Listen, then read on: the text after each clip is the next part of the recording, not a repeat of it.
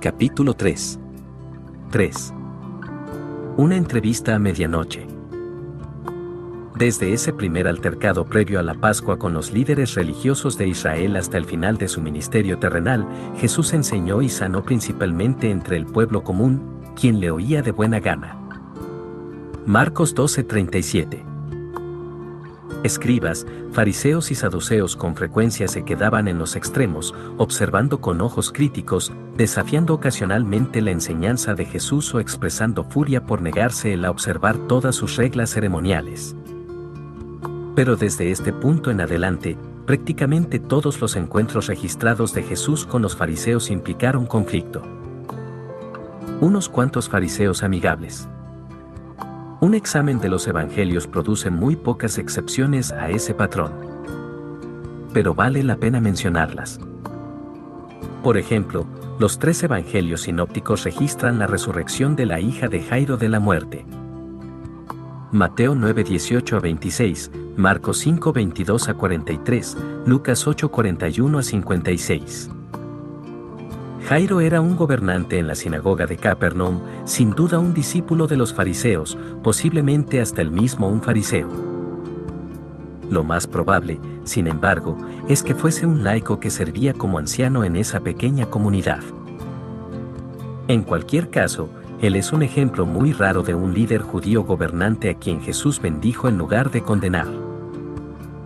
Jairo acudió a Jesús en un momento de desesperación, porque tenía una hija única, como de 12 años, que se estaba muriendo, Lucas 8:42. La niña en realidad sí murió mientras Jairo llevaba su petición a Jesús. Versículo 49, y Jesús después la resucitó de la muerte.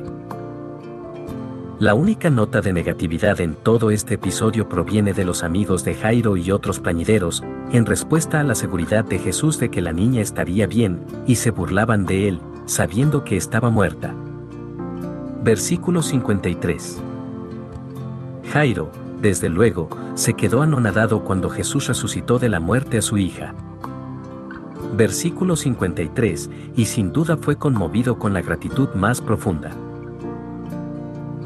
Lo que se hizo de él después de esto no está registrado, pero las palabras de Jesús para él justamente antes de resucitar a la niña de la muerte, no temas, cree solamente, Marcos 5:36, no son otra cosa sino tiernas, positivas y aseguradoras. Por tanto, parece justo deducir que Jairo sí que creía en Cristo, uno de un pequeño puñado de líderes religiosos judíos que dieron evidencia de fe en Jesús mientras su ministerio entre el pueblo común prosperaba. El joven rico era igualmente un oficial religioso de algún tipo, véase Mateo 19 16 a 26, Marcos 10 17 a 27, Lucas 18 18 a 27. El bien podría haber sido un fariseo. Después de todo, uno de los rasgos característicos de los fariseos era su amor al dinero, Lucas 16 14, y ese era, sin duda, el gran pecado de ese joven pero él se acercó a Jesús con una pregunta que ciertamente sonaba sincera. Aún su saludo resonaba con un respeto auténtico, Maestro bueno, ¿qué haré para heredar la vida eterna? Lucas 18:18 La respuesta de Jesús, aunque no era lo que el joven había esperado oír, no tenía tono alguno de reproche o de burla. De hecho, Marcos 10:21 expresamente nos dice que Jesús le amaba, recordándonos que la frecuente ira de Jesús con los líderes religiosos judíos, su odio de la hipocresía de ellos, y su oposición a sus errores no eran de ninguna manera incoherentes con un auténtico amor por ellos. Quienes piensan que es inherentemente poco amoroso confrontar, amonestar o corregir, necesitan examinar el enfoque de Jesús, yo reprendo y castigo a todos los que amo, sé, pues, celoso, y arrepiéntete. Apocalipsis 3:19. Al menos en tres ocasiones, todas registradas por Lucas, Jesús cenó en los hogares de fariseos, Lucas 7:36 a 50, 11:37 a 54, 14:1 a 14. Si esos encuentros comenzaron cordialmente, no obstante todos ellos terminaron con Jesús denunciando la doctrina y la práctica de los fariseos, así que no constituyen realmente importantes desviaciones del patrón de las relaciones contenciosas de Jesús con los líderes religiosos de Israel. De hecho, el incidente de Lucas 11 terminó con Jesús pronunciando una serie de ayes contra los fariseos y los maestros religiosos. Las últimas palabras de Lucas en esa narrativa describen muy bien el sabor de la mayoría de las conversaciones personales de Jesús con los líderes religiosos de Israel. Diciéndoles él estas cosas, los escribas y los fariseos comenzaron a estrecharle en gran manera, y a provocarle a que hablase de muchas cosas, acechándole y procurando cazar alguna palabra de su boca para acusarle. Lucas 11:53 a 54. Nicodemo de noche. El relato de Nicodemo en Juan 3 es ciertamente el más inusual de todos los encuentros de Jesús con fariseos, y el único ejemplo significativo de un extenso diálogo amigable entre Jesús y un fariseo. De hecho, destaca como la conversación personal más larga que Jesús mantuvo con ningún líder religioso en todos los relatos de los evangelios. Observemos, sin embargo, lo que hace que esta reunión sea tan poco usual es la respuesta de Nicodemo a Jesús. Jesús no fue menos claro con Nicodemo de lo que era con cualquier otro fariseo, pero Nicodemo evidentemente acudió a Jesús deseando verdaderamente aprender, en lugar de hacerlo con el típico plan fariseo de autobombo a costa de Jesús. Y el resultado fue un tipo de intercambio marcadamente diferente. Nicodemo parece haberse acercado a Jesús poco después de esa primera limpieza del templo, quizá más adelante esa misma semana, durante la fiesta de los panes sin levadura. Está claro por la narrativa del Evangelio que el interés de Nicodemo en Cristo era genuino, en la medida en que se desarrolló. Aún así, no tenía una auténtica fe salvadora, y Jesús aclaró eso en sus primeras palabras a Nicodemo. Había sido una semana ocupada de ministerio público para Jesús. Es la primera vez que consta que él realizó numerosos milagros, y lo hizo públicamente. Es interesante que el relato de Juan de esa semana no se enfoque en absoluto en los milagros. De hecho, Juan los menciona solo una vez de pasada, sin siquiera decir qué tipo de milagros fueron, muchos creyeron en su nombre, viendo las señales que hacía, 2.23. Es de suponer que las señales de que habla Juan fueron sanidades y liberaciones demoníacas, porque tales milagros se convirtieron en una marca del ministerio público de Jesús. Marcos 1:34. Pero Juan no se detiene para describirlos aquí. Su punto principal al mencionar esos milagros iniciales era registrar que Jesús obtuvo fama y seguidores esa semana, y aún así, Jesús seguía siendo de algún modo reservado, hasta distante, hacia muchos de sus potenciales discípulos. Juan escribe, estando en Jerusalén en la fiesta de la Pascua, muchos creyeron en su nombre, viendo las señales que hacía. Pero Jesús mismo no se fiaba de ellos, porque conocía a todos, y no tenía necesidad de que nadie le diese testimonio del hombre, pues él sabía lo que había en el hombre, Juan 2, 23 a 25. Ese es el final de Juan 2, y conduce inmediatamente al relato de Nicodemo. Como transición entre los dos pasajes, es importante por un par de razones. En primer lugar, establece un contexto que explica por qué Jesús trató a Nicodemo del modo en que lo hizo. En segundo lugar, es una de muchas afirmaciones poderosas de la deidad de Jesús que Juan entreteje en su Evangelio. Aquí Juan destaca la prueba de la omnisciencia divina de Jesús. Jesús conocía los corazones de los hombres, lo cual solamente Dios puede conocer. Primera de Samuel 16:7, Primera de Reyes 8:39, Apocalipsis 2:23. A propósito, aunque Juan no hizo un relato detallado de los milagros que mencionó en Juan 2.23, ese primer torrente de milagros públicos fue otra prueba dramática de la deidad de Jesús. Ese repentino derramamiento de señales debió de haber sorprendido y emocionado profundamente al apóstol. Él y Andrés habían sido discípulos de Juan el Bautista en el desierto al este del río Jordán cuando Jesús los llamó, Juan 1:35 a 39. Juan el Bautista nunca había hecho ningún milagro, Juan 10:41, sin embargo, la gente llegaba en grandes números para oírle de toda Judea y de las regiones vecinas. Mateo 3:5 El Bautista declaró que él no era el Mesías sino solo el precursor, Juan 1:23, Isaías 43:5. Él era el heraldo enviado para anunciar a Jesús como el Cordero de Dios que quita el pecado del mundo, Juan 1:29. Tan pronto como Juan y Andrés entendieron eso, dejaron el círculo de discípulos de Juan y siguieron a Jesús. Los eventos que se describen en Juan 2 y 3 probablemente sucedieran días o como muchas semanas después. Por tanto, cuando Jesús comenzó a hacer milagros, los discípulos debieron de haber estado eufóricos. Eso era prueba innegable de que Jesús era el verdadero Mesías. Ellos creían que cuando el Mesías llegara, enseguida tomaría autoridad sobre todos los reinos terrenales y establecería su reinado milenario en todo el mundo, con Israel como el asiento de ese reinado.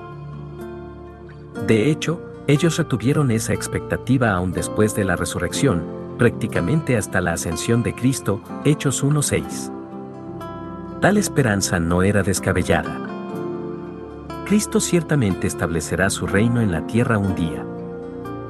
Las profecías del Antiguo Testamento están llenas de detalladas promesas acerca del reino milenario que aún no se han cumplido. El establecimiento del trono de nuestro Señor en Israel solamente espera su segunda venida. Pero los discípulos esperaban que todas las cosas se cumplieran en un solo acontecimiento. Desde el comienzo del ministerio público de Jesús, ellos naturalmente consideraban la inmediata popularidad de Jesús entre el pueblo común como una tremenda señal de progreso en esa dirección. Sin duda, suponían que Jesús pronto obtendría también el apoyo de los líderes religiosos de Israel. Y después de eso, la institución de su reino no podía estar mucho más lejos. Desde la perspectiva de los discípulos, entonces, la reserva de Jesús hacia las multitudes que lo apreciaban, sin mencionar su cautelosa algunos podrían decir antagonista, interacción con un importante hombre religioso como Nicodemo, debió de haber sido desconcertante. Mirando en retrospectiva, Juan podía ver ciertamente por qué Jesús seguía siendo distante y hasta lo subrayó como una clara evidencia de la omnisciencia de Jesús. Aquí hay una lección práctica de este relato, una respuesta positiva a Jesús nunca debería tomarse como prueba de una auténtica confianza en Él. Hay una sombra, una inconstante marca de creencia que no es fe salvadora en absoluto. Desde el primer milagro público que Él hizo hasta este día, Siempre ha habido personas que aceptan a Cristo sin amarlo verdaderamente, sin someterse a su autoridad y sin abandonar la confianza en ellos mismos y confiar en sus propias buenas obras. Eso es precisamente lo que Juan describe al final de Juan 2, y eso se convierte en su transición a la narrativa de Nicodemo. Nicodemo era, en este punto, uno de esos casi creyentes de quienes Jesús no se fiaba automáticamente. Juan hace un astuto juego de palabras en los últimos tres versículos del capítulo 2.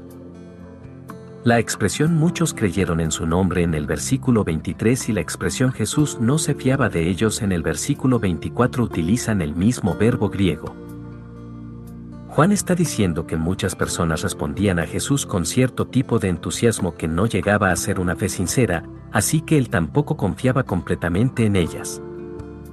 En otras palabras, ellos decían que creían en él pero él no creía en ellos. Él no tenía fe en la fe de ellos. Juan, desde luego, no escribió su evangelio con divisiones por capítulos. Los números de los versículos y la interrupción en la corriente de la narrativa después de Juan 2 22 a 25 no estarían ahí en absoluto si estuviéramos leyendo el manuscrito original de Juan. Él pasa de modo natural del hecho de que Jesús conocía los corazones de los hombres al relato de Nicodemo, el cual realmente ilustra precisamente lo que Juan estaba diciendo. De hecho, la historia de Nicodemo es un vívido ejemplo de lo perfectamente que Jesús conoce el corazón del ser humano. Nicodemo, mientras tanto, demuestra lo fácil que es responder positivamente a Jesús y, sin embargo, no llegar a tener una fe auténtica. Nicodemo entra en escena calladamente, tarde en la noche. El temor a lo que sus compañeros en el consejo pudieran pensar o hacerle parece ser su motivo para llegar bajo el manto de la oscuridad de la noche. Eso se hace totalmente claro en Juan 19, 38 a 39, donde Nicodemo aparece en tándem con José de Arimatea, preparando el cuerpo de Jesús para el entierro después de la crucifixión. El apóstol Juan dice que José de Arimatea, que era discípulo de Jesús, pero secretamente por miedo de los judíos. Versículo 38. El siguiente versículo comienza, y Nicodemo. Los dos parece que eran amigos y compañeros espirituales, los dos únicos miembros del Sanedrín que escucharon a Cristo durante su ministerio terrenal, pero secretamente, por miedo.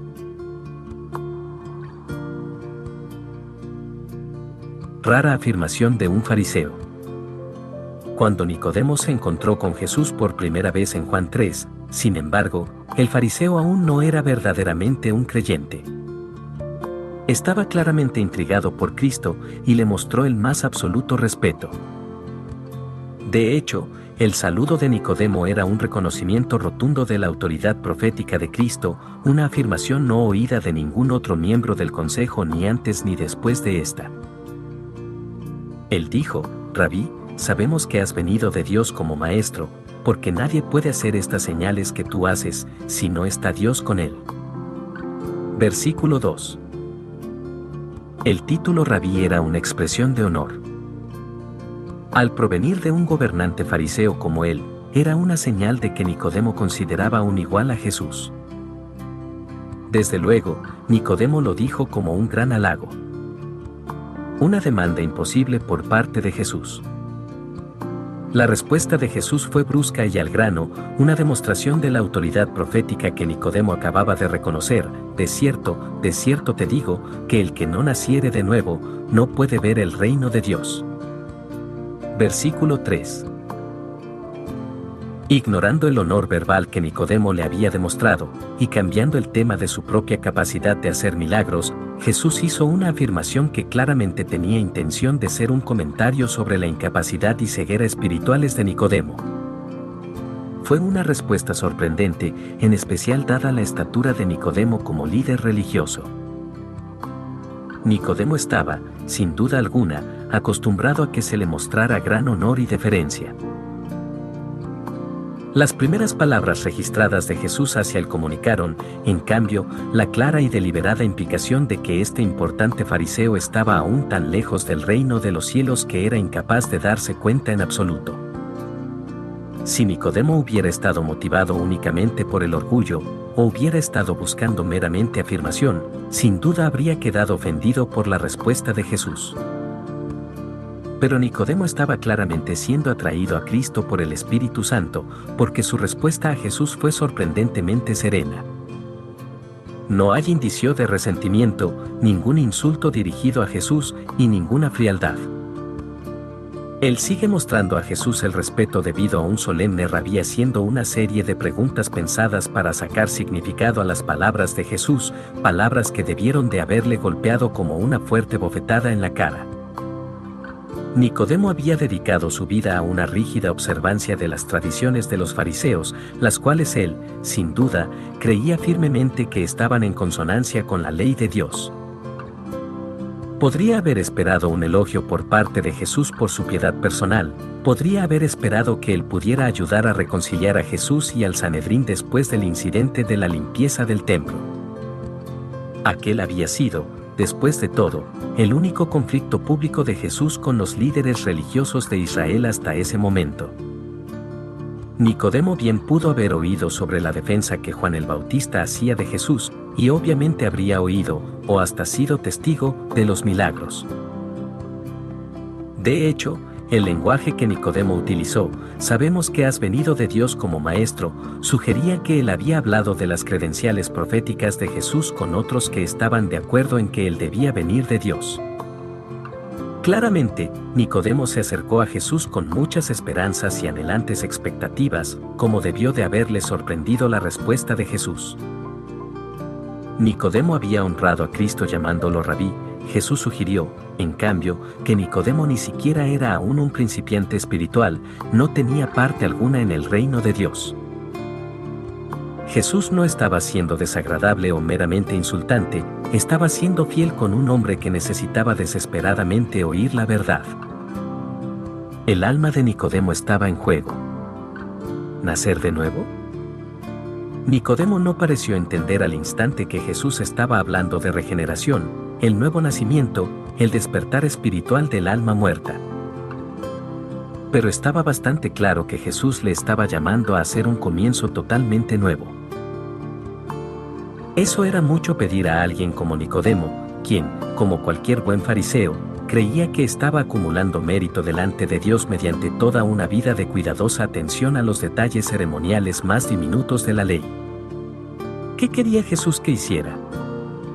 ¿Tirar todo eso como si fuera basura? Así, desde luego, es precisamente como el apóstol Pablo más adelante describiría su propia conversión del fariseísmo en Filipenses 3, 7 a 9, pero cuántas cosas eran para mi ganancia, las he estimado como pérdida por amor de Cristo. Y ciertamente, aún estimo todas las cosas como pérdida por la excelencia del conocimiento de Cristo Jesús, mi Señor, por amor del cual lo he perdido todo, y lo tengo por basura, para ganar a Cristo, y ser hallado en Él, no teniendo mi propia justicia, que es por la ley, sino la que es por la fe de Cristo, la justicia que es de Dios por la fe. Jesús escogió el lenguaje perfecto para comunicar todo eso a Nicodemo, os es necesario nacer de nuevo, Juan 3:7. Con esa sencilla expresión, Jesús derribó toda la perspectiva de Nicodemo y su sistema de valores. Su nacimiento y educación judíos, sus logros como fariseo principal, el cuidado con el cual se guardaba de la contaminación ceremonial, el respeto que se había ganado a los ojos de sus compatriotas, todo el mérito que pensaba que había acumulado para sí mismo, Jesús lo redujo todo en un instante a una profunda inutilidad. A pesar de cualquier otro significado que Jesús quisiera dar, hasta aquí estaba claro, Jesús estaba demandando que Nicodemo olvidase todo lo que defendía, se alejase de todo lo que había hecho como fariseo, abandonase la esperanza en todo lo que había confiado. Y comenzase de nuevo desde el principio. La respuesta de Nicodemo con frecuencia se ha malentendido, ¿cómo puede un hombre nacer siendo viejo? ¿Puede acaso entrar por segunda vez en el vientre de su madre y nacer? Versículo 4. No imaginemos que Nicodemo era tan ingenuo como para pensar que Jesús le estaba diciendo que literalmente tenía que nacer de nuevo físicamente. Nicodemo debió de haber sido un maestro muy experimentado o no habría llegado a su posición, claramente era un hombre perceptivo, quizá el que tenía más discernimiento de todo el Sanedrín. Por tanto, debemos darle el mérito de tener un mínimo de inteligencia. Su pregunta a Jesús no debería interpretarse como una referencia literal al nacimiento físico más que la frase original de Jesús. No se nos dice en detalle cuán bien Nicodemo entendió el punto de Jesús, pero está claro que captó lo esencial de la idea de que necesita un comienzo totalmente nuevo. Así, su contestación a Jesús meramente siguió con la imagen de Jesús y la empleó para mostrar a Jesús que él entendía la imposibilidad de lo que Jesús le acababa de prescribir.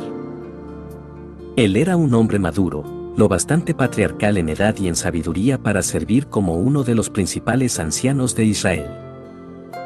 La membresía en el Sanedrín era un honor que no se otorgaba con frecuencia a jóvenes. Por tanto, cuando Nicodemo preguntó, ¿cómo puede un hombre nacer siendo viejo? Estaba señalando que los hombres de su edad no deciden simplemente comenzar de nuevo desde un principio. Y cuando preguntó, ¿puede acaso entrar por segunda vez en el vientre de su madre y nacer? Es razonable suponer que estaba comentando la completa imposibilidad de hacerse a sí mismo renacer en ningún sentido. Él ciertamente entendió mucho más de lo que normalmente se le acredita. Una referencia críptica del Antiguo Testamento. Para cualquiera que careciese de la familiaridad que tenía Nicodemo con el Antiguo Testamento, la respuesta siguiente de Jesús solo podría haber agravado la confusión. Jesús contestó, De cierto, de cierto te digo, que el que no naciere de agua y del Espíritu, no puede entrar en el reino de Dios. Lo que es nacido de la carne, carne es, y lo que es nacido del Espíritu, Espíritu es. No te maravilles de que te dije, os es necesario nacer de nuevo. Juan 3, 5 a 7. De hecho, muchos estudiantes de la Biblia que examinan este pasaje se quedan confundidos por él. Algunos han sugerido que cuando Jesús habló de agua, estaba hablando del bautismo, y algunos de ellos interpretan esto como una frase sobre la necesidad del bautismo en agua como requisito previo para la regeneración. Pero el bautismo de Juan no podría haber sido un medio de regeneración, porque significaba un corazón ya arrepentido, el cual es un fruto de la regeneración. El bautismo cristiano, asimismo un símbolo, no un medio, de regeneración, ni siquiera había sido instituido aún. Por tanto, la idea del bautismo es totalmente ajena a este pasaje. Algunos comentaristas sugieren que agua es una referencia al líquido amniótico que señala el comienzo del nacimiento físico, y, por tanto, creen que Jesús estaba describiendo dos nacimientos distintos en el versículo 5, el nacimiento físico agua y el nacimiento espiritual, el espíritu. Una mirada más cuidadosa, sin embargo, muestra que el versículo 5 simplemente reafirma el versículo 3 en otras palabras. Notemos el paralelismo, el que no naciere de nuevo, no puede ver el reino de Dios. Versículo 3, y el que no naciere de agua y del Espíritu, no puede entrar en el reino de Dios. Versículo 5. Nacer de nuevo es lo mismo que nacer de agua y del Espíritu. El paralelismo es deliberado, y la frase naciere de agua y del Espíritu es simplemente la explicación de Jesús del segundo nacimiento. A fin de entender la expresión agua y espíritu tenemos que preguntar cómo la habría entendido Nicodemo. Hay dos famosos pasajes en el Antiguo Testamento donde las palabras agua y espíritu están juntas de una forma que da sentido a este pasaje. Uno es Isaías 44.3, que utiliza un paralelismo poético para igualar los dos términos, haciendo del agua un símbolo del Espíritu Santo, porque yo derramaré agua sobre el sequedal, y río sobre la tierra árida, mi espíritu derramaré sobre tu generación, y mi bendición sobre tus renuevos. El Espíritu Santo se describe frecuentemente en el Antiguo Testamento derramándose como agua. Proverbios 1.23, Joel 2, 28 a 29, Zacarías 12:10. Por tanto, para un maestro judío empapado del lenguaje del Antiguo Testamento, la idea de nacer de agua y del Espíritu evocaría la idea de un derramamiento del Espíritu de Dios, lo cual es precisamente lo que Jesús estaba diciendo. Pero el texto clave del Antiguo Testamento sobre esto, el que estoy convencido que era al que Jesús hacía alusión, y el que casi con seguridad vino a la mente de Nicodemo, era un pasaje importante y familiar, Ezequiel 36 25-27. Ahí el Señor está afirmando la promesa de un nuevo pacto a Israel, y dice, esparciré sobre vosotros agua limpia, y seréis limpiados de todas vuestras inmundicias, y de todos vuestros ídolos os limpiaré. Os daré corazón nuevo, y pondré espíritu nuevo dentro de vosotros, y quitaré de vuestra carne el corazón de piedra, y os daré un corazón de carne. Y pondré dentro de vosotros mi espíritu, y haré que andéis en mis estatutos, y guardéis mis preceptos, y los pongáis por obra. Este pasaje habla de regeneración, el despertar espiritual de un alma muerta. Y esa es la verdad en que Jesús estaba insistiendo con Nicodemo. Él estaba confrontando a este fariseo principal con la verdad de que necesitaba un corazón totalmente nuevo, nueva vida, no solo un maquillaje cosmético u otro ritual añadido a un sistema ya opresivo de disciplinas espirituales farisaicas, sino una renovación espiritual general tan vasta y dramática que solo puede describirse como un segundo nacimiento. Con Ezequiel 36 como contexto, la justaposición que Jesús hace de agua y espíritu tiene todo el sentido. Estaba señalando intencionadamente a Nicodemo hacia la familiar verdad de esa promesa clave acerca del nuevo pacto.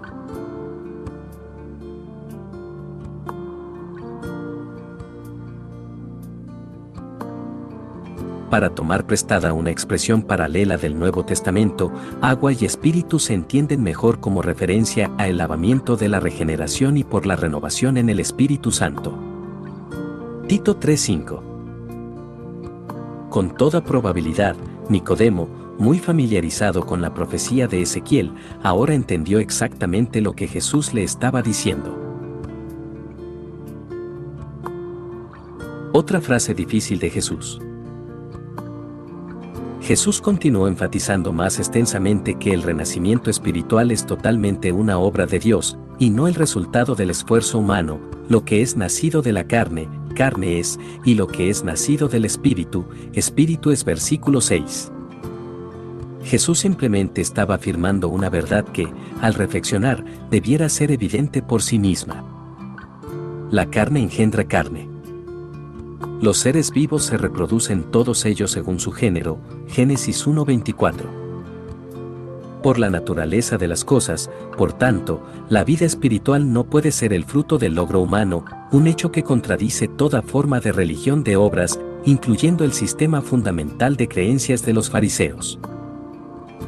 Además de eso, añadió Jesús, debido a que el renacimiento espiritual es una obra del Espíritu, está por encima del control de las obras humanas o de la fuerza de voluntad humana, el viento sopla de donde quiere, y oye su sonido, mas ni sabes de dónde viene, ni a dónde va, así es todo aquel que es nacido del Espíritu. Versículo 8. Los efectos del viento se pueden observar, pero sus fronteras no pueden discernirse por los sentidos humanos, y el viento mismo no puede ser dirigido ni retenido por los esfuerzos o la ingenuidad humanos. El ministerio del Espíritu Santo opera de forma similar. Él es soberano y se mueve donde Él desea, no a capricho de ningún plan humano, sus obras no se contienen, ni se dispensan automáticamente, en ningún ritual religioso o protocolo ceremonial. De hecho, el Espíritu no es movido por lo que nosotros hacemos en absoluto, sino por su propia voluntad soberana. Para un típico fariseo, lo que Jesús le estaba diciendo a Nicodemo probablemente habría resultado muy ofensivo. Jesús estaba atacando el núcleo mismo del sistema de creencias de Nicodemo, dando a entender claramente que Nicodemo estaba perdido, muerto espiritualmente y en definitiva nada mejor en su rígido fariseísmo que un gentil totalmente inmoral sin Dios. Además, como observaremos a lo largo de este estudio, Jesús dijo precisamente eso a los fariseos con bastante frecuencia. Esa fue una respuesta directa a las preguntas de Nicodemo, ¿cómo puede un hombre nacer siendo viejo? ¿Puede acaso entrar por segunda vez en el vientre de su madre y nacer? Jesús estaba diciendo a Nicodemo, en un lenguaje que Nicodemo seguro que entendió, que no solo no estaba hablando de una reforma propia superficial o carnal, sino que, de hecho, él estaba llamando a algo que Nicodemo era impotente para hacer por sí mismo. Eso destruyó el corazón de las convicciones religiosas de Nicodemo. Para un fariseo como él, la peor noticia imaginable sería que no hubiera nada que él pudiera hacer para ayudarse a sí mismo espiritualmente. Jesús básicamente había igualado a este distinguido fariseo con el tipo de pecador más depravado y licencioso, había descrito el caso de Nicodemo como totalmente sin esperanza. Eso sí es hablar duro. Pero ese es, después de todo, precisamente el punto de comienzo del mensaje del Evangelio. Los pecadores están muertos en delitos y pecados, por naturaleza hijos de ira, sin esperanza y sin Dios Efesios 2.1, 3, 12. Este es uno de los efectos universales del pecado de Adán sobre su descendencia, Romanos 5:12. Nacemos con tendencias pecaminosas y corazones caídos, y todos pecamos. Por cuanto todos pecaron, y están destituidos de la gloria de Dios Romanos 3:23. No hay justo, ni aun uno. Versículo 10 todos nosotros nos descarriamos como ovejas. Isaías 53:6 Además, la Escritura dice que somos impotentes para redimirnos a nosotros mismos, expiar nuestro propio pecado, reformar nuestro corazón y nuestra mente, o ganarnos ningún tipo de mérito a los ojos de Dios. Romanos 8:7 a 8 dice, por cuanto los designios de la carne son enemistad contra Dios, porque no se sujetan a la ley de Dios, ni tampoco pueden, y los que viven según la carne no pueden agradar a Dios. Eso describe la condición caída de toda la humanidad, y no meramente a una clase especial y notoria de personas particularmente pecadoras. Aún la mejor de las personas, aparte de Cristo y de su Espíritu Santo, está impotentemente atada al pecado. Aún aquellos que a los ojos del mundo se las arreglan para parecer respetables, altruistas o buenos en comparación, no son realmente buenos en absoluto según el estándar divino. Como Jesús le dijo al joven rico en Mateo 19:17, ninguno hay bueno sino uno, Dios. Por tanto, los pecadores en estado caído están bajo la condenación de Dios, sin esperanza de redimirse a sí mismos. Seamos sinceros, la idea de que la totalidad de la raza humana esté caída y condenada es simplemente demasiado dura para el gusto de la mayoría de las personas. Preferirían creer que la mayoría de la gente es fundamentalmente buena, prácticamente todo árbitro popular de los valores más elevados y nobles de nuestra cultura, desde Oprah Winfrey hasta el canal Hallmark, nos dice eso constantemente. Lo único que necesitamos hacer, dicen ellos, es cultivar nuestra bondad inherente y podemos solucionar todo mal en la sociedad humana. Eso no es terriblemente distinto a lo que los fariseos creían sobre ellos mismos. Pero la escritura dice lo contrario. Estamos corrompidos sin remedio por el pecado. Todos los que no tienen a Cristo como Señor y Salvador están atados a la maldad, condenados por un Dios justo, y se dirigen al infierno. Jesús no solo dio a entender fuertemente esas cosas en sus primeras palabras a Nicodemo, antes de haber terminado de explicar por completo el Evangelio aquella noche, él hizo explícito lo que quería decir, el que no cree, ya ha sido condenado, Juan 3:18. El Evangelio destilado para Nicodemo. La respuesta de Nicodemo fue de profunda sorpresa. ¿Cómo puede hacerse esto? Versículo 9. No fue que él no entendiera lo que Jesús estaba diciendo. Yo creo que él captó el mensaje con claridad, pero derrocó sus más profundas convicciones y le dejó prácticamente sin palabras. Esa pregunta, ¿cómo puede hacerse esto? Es lo último que oímos de Nicodemo en la narrativa de Juan 3. No tenía ninguna cosa más que decir. No es sorprendente. Jesús estaba a punto de lanzar su dardo más directo, personal y represivo a Nicodemo, ¿eres tu maestro de Israel, y no sabes esto? Versículo 10. Todo lo que Jesús le había dicho a Nicodemo hasta ahí tenía una clara base en el Antiguo Testamento. Nicodemo era uno de los principales eruditos bíblicos en la nación. ¿Cómo podía no saber esas cosas? Suena a humillación. El fariseo promedio lo habría tomado de ese modo y habría respondido a Jesús con insultos, acusaciones o comentarios despreciativos. No Nicodemo. Él se quedó completamente en silencio por la reprimenda. De hecho, el más o menos se queda en el segundo plano de la narrativa de Juan. No se le vuelve a mencionar hasta el capítulo 7, donde aparece en una reunión del Sanedrín, dice unas palabras en defensa de Jesús, y enseguida es silenciado, Juan 7, 44 a 53. El enfoque de Juan 3 se dirige entonces exclusivamente a Jesús, quien da uno de sus discursos más importantes, una extensa lección sobre la verdad del Evangelio. Es uno de los pasajes más familiares y citados con mayor frecuencia de todo el Nuevo Testamento. Su centro principal, desde luego, es quizá el versículo más amado en la Biblia, un hermoso resumen de un solo versículo del mensaje del Evangelio, porque de tal manera amó Dios al mundo, que ha dado a su Hijo unigénito, para que todo aquel que en él cree, no se pierda. Más tenga vida eterna, Juan 3:16. Pro el contexto que rodea a Juan 3:16 destaca en contraste bastante marcado con la familiar dulzura de ese versículo. El discurso de Jesús tomado como un todo es una extensa acusación del espíritu de fariseísmo. Mientras Nicodemo escuchaba en completo silencio, Jesús procedió a trazar un claro contraste entre creyentes y no creyentes, entre los humildes y los hipócritas, entre los verdaderamente renacidos y los meramente religiosos. Y estaba muy claro en su juicio que los fariseos, incluido Nicodemo, estaban en el lado equivocado de esa división. A Nicodemo no le quedaba otra cosa que hacer sino escuchar. Juan 3 11 a 21 es tan abundante que, si el espacio lo permitiera, podríamos dedicar al menos un capítulo completo o dos a desarrollarlo, y eso ni siquiera comenzaría a sondear sus profundidades. Para seguir con el tema de este libro, sin embargo, tomaremos nota de dos o tres formas obvias en que el discurso de Jesús habría golpeado duro a Nicodemo. En primer lugar, observemos que Jesús implicó directamente a Nicodemo como no creyente, de cierto, de cierto te digo, que lo que sabemos hablamos, y lo que hemos visto, testificamos, y no recibís nuestro testimonio. Si os he dicho cosas terrenales, y no creéis, como creeréis si os dijere las celestiales.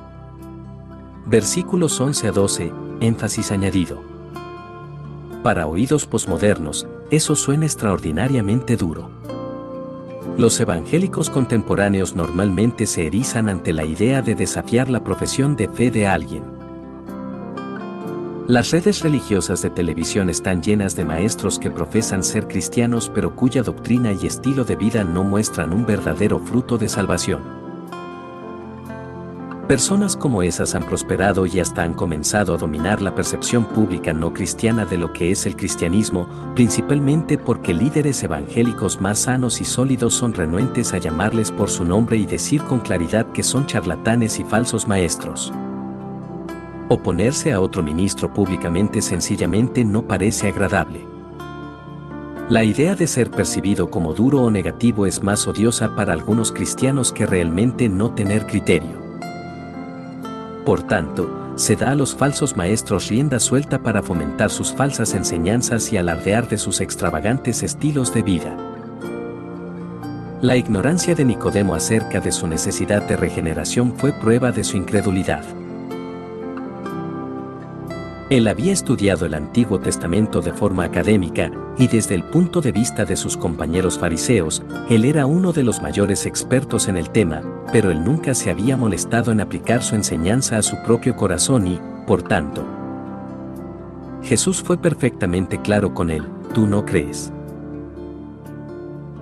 En segundo lugar, no pasemos por alto el punto de la alusión del Antiguo Testamento que Jesús hace en los versículos 14 y 15, y como Moisés levantó la serpiente en el desierto, así es necesario que el Hijo del Hombre sea levantado, para que todo aquel que en él cree, no se pierda, mas tenga vida eterna. La referencia es a un la referencia es a un incidente que sucedió durante el viaje de Israel por el desierto durante el Éxodo.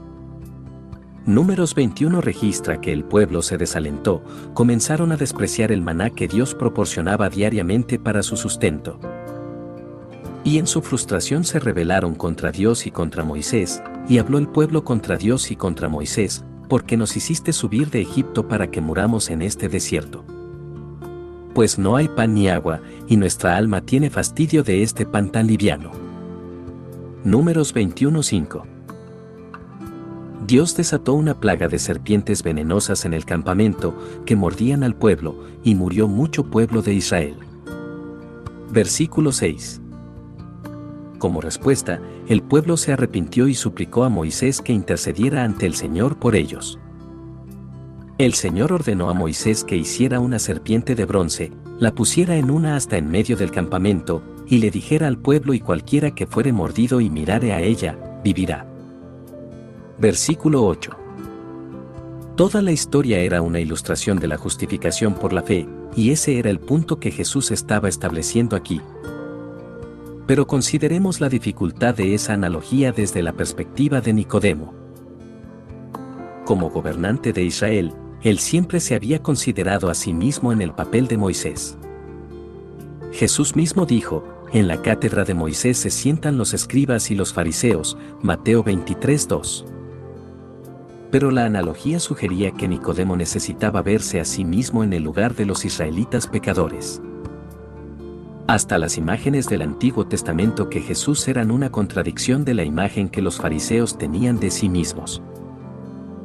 Para un observador casual, especialmente para cualquiera formado en las reglas del discurso posmoderno y los cánones de la corrección política, podría parecer como si Jesús estuviera deliberadamente intentando provocar a Nicodemo, abofeteándolo una y otra vez, degradando su orgullo farisaico de toda manera concebible. En realidad, Jesús no estaba siendo mezquino, sino precisamente lo contrario. Nicodemo necesitaba reconocer su pobreza espiritual y ver su necesidad de un Salvador. Y Jesús se interesaba más por la verdad de lo que se interesaba por cómo se sentía Nicodemo con respecto a ella. A veces la verdad no es agradable, pero siempre está enfocada y es inflexible. Antes de que Nicodemo pudiera recibir cualquier ayuda de Jesús, necesitaba ver lo desesperada que era su situación. Los sanos no tienen necesidad de médico, sino los enfermos, Mateo 9:12. Y cuando un paciente tiene una enfermedad peligrosa para la vida que necesita tratamiento urgente, el médico necesita darle la mala noticia con franqueza. Ese era el caso con Nicodemo. Así que observemos, en tercer lugar, el modo en que Jesús terminó su discurso sobre el Evangelio llevando el énfasis de nuevo al problema de la depravación humana y la condenación de Dios para los no creyentes, el que en él cree, no es condenado, pero el que no cree, ya ha sido condenado, porque no ha creído en el nombre del unigénito Hijo de Dios. Y esta es la condenación, que la luz vino al mundo, y los hombres amaron más las tinieblas que la luz, porque sus obras eran malas porque todo aquel que hace lo malo, aborrece la luz y no viene a la luz, para que sus obras no sean reprendidas. Mas el que practica la verdad viene a la luz, para que sea manifiesto que sus obras son hechas en Dios. Juan 3, 18 a 21. Esto, también, es contrario a la mayoría de las ideas contemporáneas sobre cómo hacer evangelismo personal. Los evangélicos de la actualidad generalmente piensan que si ofendemos a alguien al declarar las afirmaciones del Evangelio con demasiada firmeza o demasiada claridad, hemos hecho algo tremendamente equivocado. La realidad es bastante contraria, si creemos que el Evangelio puede ser proclamado de una forma que siempre sea atractiva y nunca decepcionante para los incrédulos, tenemos una idea equivocada sobre lo que dice el mensaje del Evangelio. Por eso Jesús dejó el asunto con Nicodemo en una nota de condenación. Juan 3:16, desde luego, es famoso por su hincapié en el amor de Dios y la entrega de Cristo para que todo aquel que en él cree no se pierda, mas tenga vida eterna. Esa es la verdad central del mensaje del Evangelio y la promesa que hace de él buenas nuevas. Pero no es buenas nuevas para aquellos que siguen en la incredulidad. Por tanto, la conversación de Jesús con Nicodemo terminó con una nota dura y aleccionadora sobre la severa condenación que descansa sobre todos los incrédulos e hipócritas. Ya que Jesús ya había implicado a Nicodemo en el versículo 12 con las palabras no creéis, este fue un desafío muy directo y personal dirigido claramente a él y al sistema de creencias farisaico que él representaba. El resto de la historia. De hecho, el discurso de Jesús sobre el Evangelio en Juan 3 termina en una nota tan negativa, que si este fuera el único lugar donde encontramos a Nicodemo en toda la escritura, podríamos llegar a la conclusión de que se fue sin decir nada más y permaneció en incredulidad toda su vida. La escritura nos da otros dos destellos del hombre, sin embargo. Está claro que, a pesar de la severidad y la franqueza de Jesús con él, o quizá debido a eso, Nicodemo siguió teniendo interés en Jesús a lo largo del ministerio terrenal del Señor. Y en algún punto él sí creyó, pasando de la muerte a la vida. Cómo y cuándo sucedió eso no se nos aclara, pero cada una de las viñetas bíblicas de Nicodemo le muestra cada vez más valiente para separarse a sí mismo del resto del Sanedrín. Juan 7 describe una reunión del Sanedrín en la cual el resto de los fariseos vituperaban a Jesús y a quienes le seguían, más esta gente que no sabe la ley, maldita es, versículo 49. Ellos querían verlo arrestado y que lo llevasen ante ellos, y está claro que su única meta era silenciarlo por cualquier medio que pudieran. Pero una voz discordante habla a favor de Jesús desde dentro del Sanedrín, y es Nicodemo, ¿juzga acaso nuestra ley a un hombre si primero no le oye, y sabe lo que ha hecho? Versículo 51. Por eso, Nicodemo se ganó el menosprecio de sus compañeros fariseos, quienes respondieron, ¿eres tú también Galileo? Escudriña y ve que de Galilea nunca se ha levantado profeta. Versículo 52. Claramente, ellos no estaban dispuestos a dar ni siquiera un indicio de posibilidad de que Jesús pudiera venir de Dios. Aunque sus milagros afirmaban con claridad su autoridad, aunque ellos no podían refutar ni una sola palabra de su enseñanza, y aunque no tenían ningún cargo legítimo con el cual acusarle. Pero como Jesús mismo dijo, porque todo aquel que hace lo malo, aborrece la luz y no viene a la luz, para que sus obras no sean reprendidas. Juan 3:20. Hay todas las razones para concluir que Nicodemo, quien originalmente llegó a Jesús bajo el manto de la oscuridad, finalmente fue atraído a la luz verdadera y se convirtió en un creyente genuino. La última vez que encontramos a Nicodemo en la escritura es en Juan 19:39, donde el hijo José de Arimatea prepararon rápidamente el cuerpo del Salvador para su entierro. Fue un acto que bien pudo costarle todo, en el mismo momento en que el resto del Sanedrín había convertido la furia pública contra Jesús en un furor asesino.